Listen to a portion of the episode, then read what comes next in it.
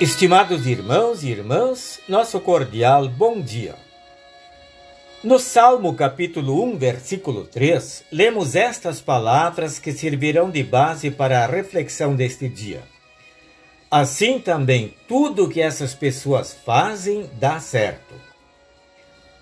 Um homem passou a frequentar uma igreja cristã e depois de um tempo começou a convidar seu vizinho. Esse, no entanto, disse que o estilo daquela igreja não era bem o seu, mas que a respeitava. Por fim, o outro argumentou: Mas você tem que ir comigo. Olhe tudo que eu já conquistei. Depois que eu passei a frequentar esta igreja, minha vida melhorou muito. O vizinho perguntou de volta: mas então, você está querendo dizer que minha vida não é boa? Boa pergunta. Qual é o parâmetro para estabelecer o que é vida melhor? Não há dúvida de que frequentar uma igreja pode trazer melhorias em nossa vida. No entanto, há muitas pessoas que são cristãs dedicadas que nem sempre estão tão bem, segundo os parâmetros humanos enquanto outros não cristãos podem estar em situação melhor. Há pessoas que, por abraçarem a fé, passaram a ter vida mais complicada.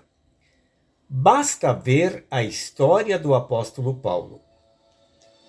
O Salmo capítulo 1 pode, em alguns momentos, ser utilizado para trazer uma, vis uma visão distorcida de prosperidade sob a ótica cristã, quando diz tudo o que ele faz dá certo. Estar com Deus seria sinônimo de conquistar muitas coisas. Mas podemos medir isto com uma régua humana? Existe um número de carros, casa, salário ou dias alegres que consiga definir quando é que de fato chegamos a ela? Não, não existe. A vida melhor ao recebermos a fé, se dá dentro do coração quando somos árvores plantadas na beira de um riacho. Aliás, vida que não é apenas melhor, mas plena. O que acontece a partir disso está sob a mão de Deus.